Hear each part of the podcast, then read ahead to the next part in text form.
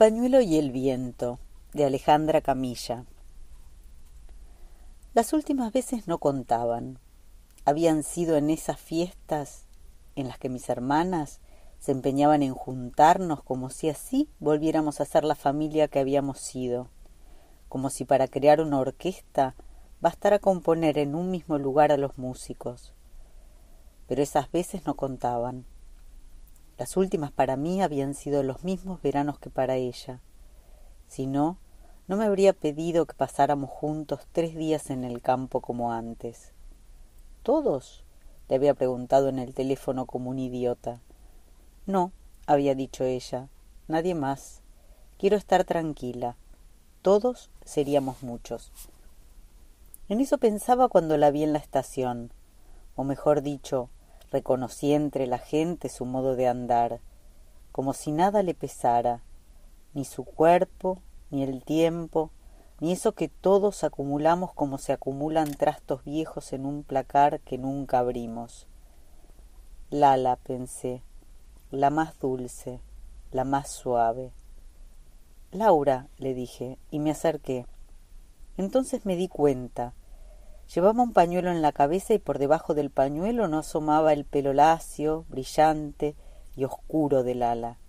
Siempre había sido delgada de un modo que uno veía en su fragilidad la elegancia de un ciervo, como una flor de pocos pétalos o las ramas más finas de un árbol. Pero parada en el andén, con un bolso pequeño junto a los pies, un pañuelo azul en la cabeza, los ojos más grandes que nunca, su delgadez era la de algo que se acaba, algo que uno nombra con la palabra menos, lo que tienen las cosas cuando se alejan.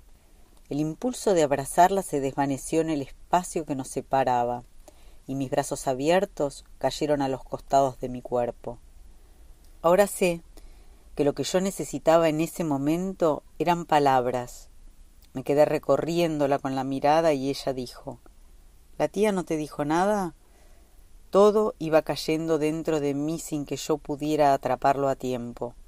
La voz de mi madre diciendo María Laura está enferma, hablando de lo de María Laura en voz muy baja, yo dejando pasar las palabras de largo como hago a veces con mi madre. No sabías, dijo Lala, y ni siquiera pude decir que no. Mejor, dijo ella, entonces viniste porque querías. Me pone contenta. Y ahí fue Lala de nuevo, mi prima, la que yo había querido abrazar antes. Puse mis brazos alrededor de sus hombros, torpe, a destiempo, y ella también me abrazó y me dijo que era un idiota. El mismo de siempre, dije, para que me reconocieras. Tomamos un taxi fuera de la estación y le pedimos que nos dejaran la entrada del casco. Caminamos.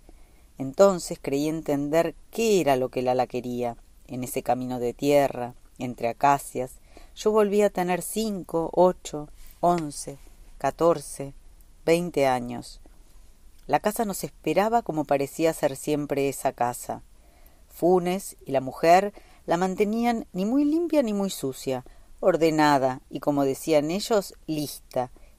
Y así esperaba la casa a todos, coleccionando objetos desde principio de siglo, del otro siglo, superponiendo refacciones de los setenta, los noventa y otras que yo no había visto. Había una hamaca de hierro antiquísima en la que solíamos amacarnos los once primos juntos. Entre los sauces había una mesa de mármol, alrededor de la que poníamos bancos de cemento adornados con pedazos de cerámica de colores, unas sillas de caño rojo y otras de mimbre, como las de la playa, una de hierro solitaria.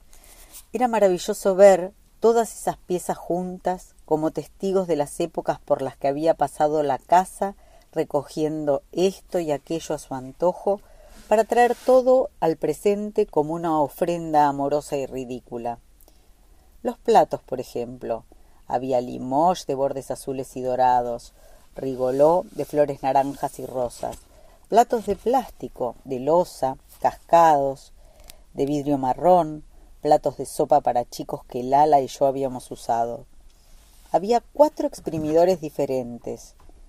En los cuartos había olor a humedad a pesar de que la mujer de Funes abría los postigos todas las semanas.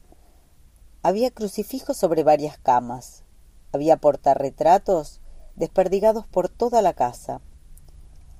Había hasta gente que no reconocíamos en esas fotos. Algunos éramos nosotros mismos en un día que habíamos olvidado. Había perros, siempre había muchos perros en esa casa. Esa vez eran siete, mínimos y enormes, todos mestizos. De chico yo me había empeñado en determinar de quién eran, si de Funes, en ese momento Funes padre, o nuestros. Del campo, había dicho mi padre, esos perros son del campo. Y el campo, había dicho yo, el campo es nuestro, ¿no? Mi padre se había reído y me había dicho Las cosas que son del campo son del campo, Juan, no son de nadie. Lala le preguntó a la mujer de Funes los nombres de los perros nuevos, y enseguida la rodearon alegremente, como si hasta los que no la conocían hubieran entendido quién era.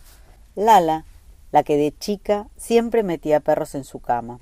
Pasamos la tarde en la casa, jugando con recuerdos, riéndonos. Ahora tenemos recuerdos, dijo Lala. Antes, cuando éramos chicos, no teníamos. Tenemos eso, Juan, dijo. Y estamos haciendo otros nuevos, dije, y me arrepentí mientras lo decía. Después me levanté y dije, mejor te voy a cocinar algo. Le pedí a Funes las llaves de la camioneta y fui al pueblo. Encontré menos de lo que esperaba, pero fue suficiente. Pasé por Amparo y compré vino, aceite, especias, semillas de amapola y sésamo negro y blanco. A Funes le había pedido un pollo y vegetales. Los que haya no más, le había dicho. Lala había puesto el aparato de música en la cocina, cassette de Marvin Gaye de los Beatles. Mientras cortaba las verduras, me di cuenta de que ahí, en la cocina del campo, estaba la razón por la que yo me había dedicado a cocinar. Había aprendido a amar esos olores antes de aprender a hablar. Lala dijo que ahí también había una explicación de lo que ella era. Después dijo que iba a buscar algo y se fue.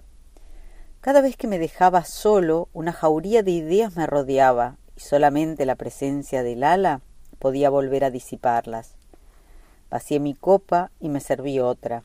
Bebí sorbos largos como si volcara el vino dentro de mi cuerpo. Me limpié con el dorso de la mano, como no habría hecho nunca delante del ala.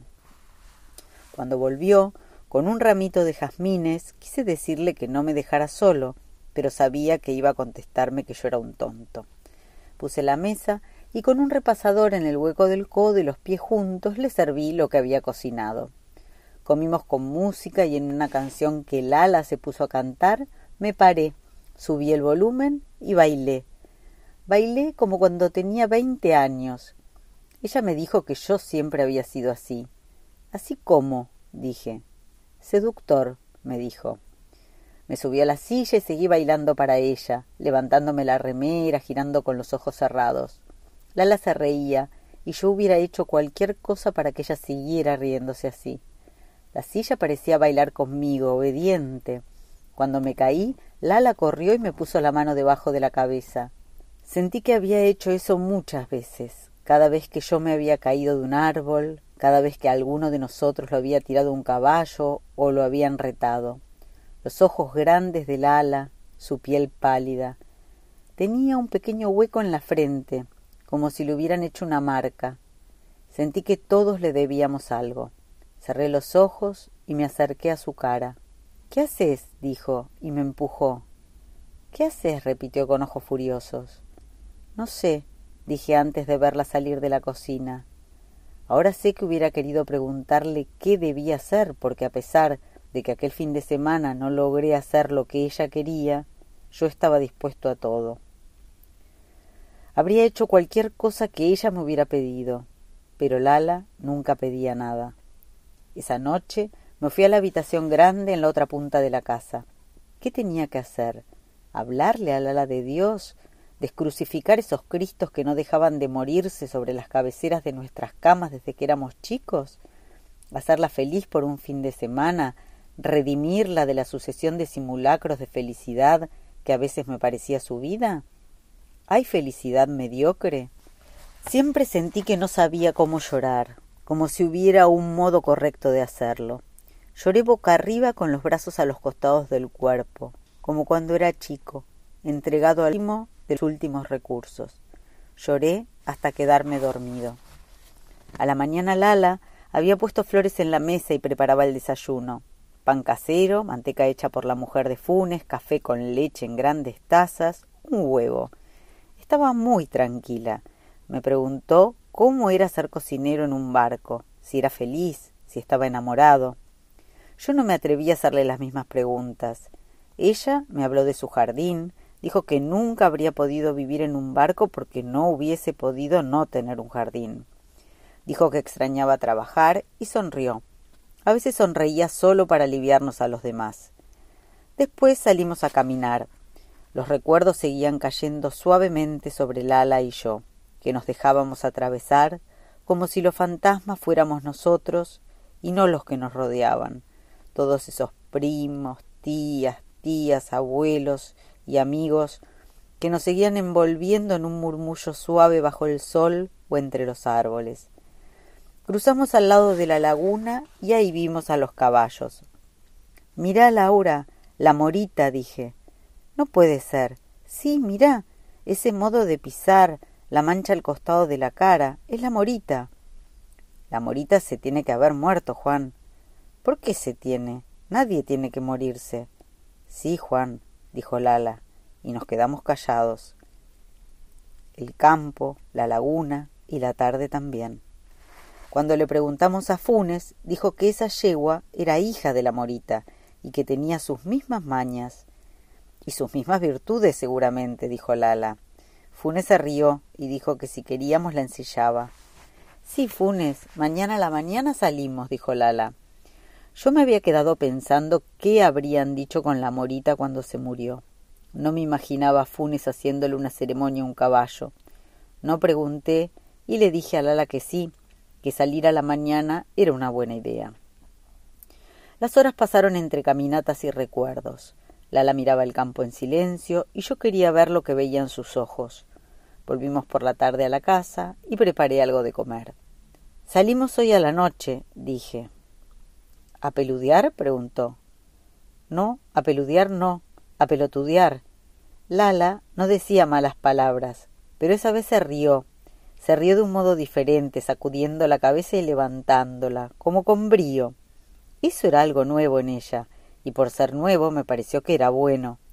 A la sierra, dije. ¿Hasta allá? ¿A esta hora? dijo ella. Tenemos toda la noche. Toda la noche no, dijo. Yo también quiero dormir. No sé qué cara puse, pero al final dijo bueno, dale, y sacamos la camioneta.